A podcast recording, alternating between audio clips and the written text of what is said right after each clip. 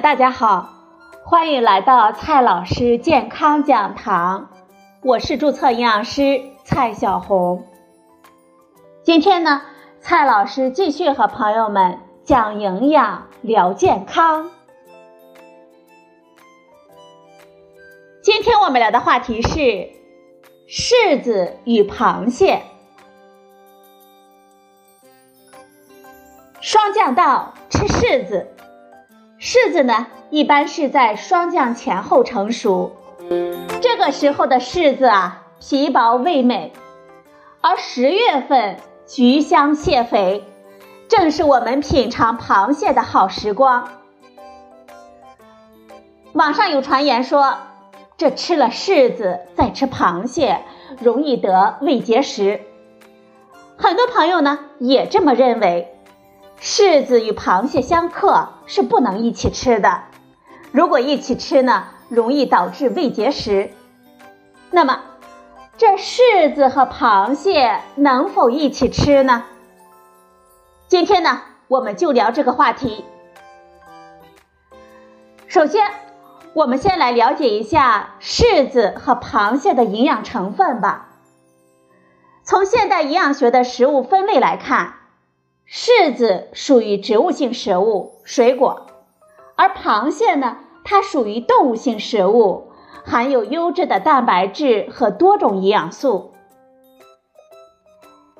先来看一下柿子当中含有什么营养。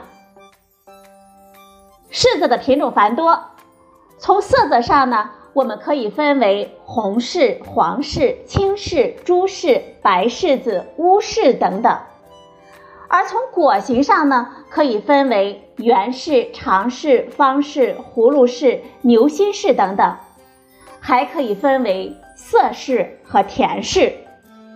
从柿子的营养成分上来分析，主要含有碳水化合物，包括蔗糖、葡萄糖、果糖等等，少量的蛋白质、多种矿物质和维生素，还有有益我们健康的植物活性物质等等。根据《中国食物成分表》二零零九，每一百克柿子当中含有碳水化合物十八点五克，蛋白质零点四克，脂肪零点一零克，纤维素一点四克，维生素 A 二十微克，维生素 C 三十毫克，维生素 E 一点一二毫克，胡萝卜素一百二十微克，硫胺素零点零二毫克。烟酸零点三毫克，核黄素零点零二毫克，钠零点八毫克，镁十九毫克，钾一百五十一毫克，钙九毫克，铁零点二毫克，锌零点零八毫克，铜零点零六毫克，磷二十三毫克，锰零点五毫克，硒零点二四微克。柿子当中的维生素的含量丰富，比如维生素 C 的含量比一般的水果高出一到两倍。维生素 C 呢，可以预防我们牙龈出血，增强我们的免疫力等等作用。此外，柿子当中含有的有机酸有助于促进我们的消化，提高我们的食欲。再来看一下螃蟹当中含有什么营养吧。根据生长的水域类型，螃蟹呢可以分为淡水蟹和河蟹。淡水蟹根据生长环境又可以分为河蟹、江蟹、湖蟹。最有名的品种当属中华绒螯蟹了，也就是我们俗称的大闸蟹或者是河蟹。海蟹常见的品种有梭子蟹、花蟹、青蟹。帝王蟹等等。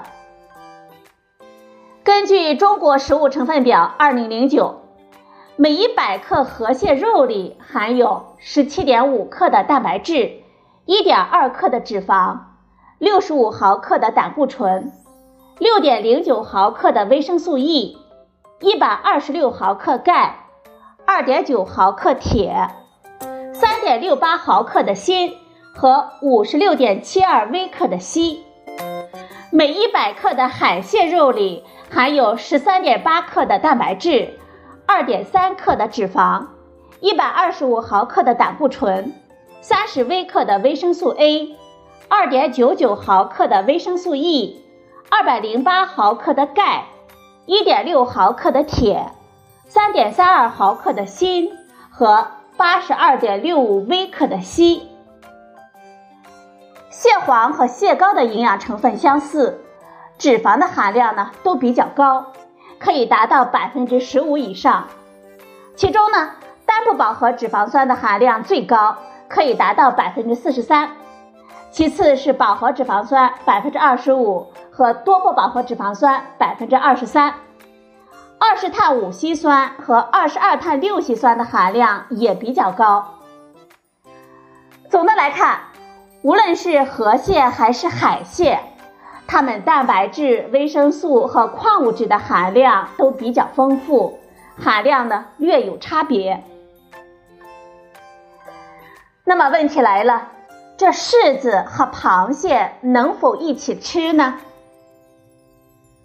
柿子和螃蟹都是营养丰富的，是我们秋季补益的佳品。但是呢，我们需要注意。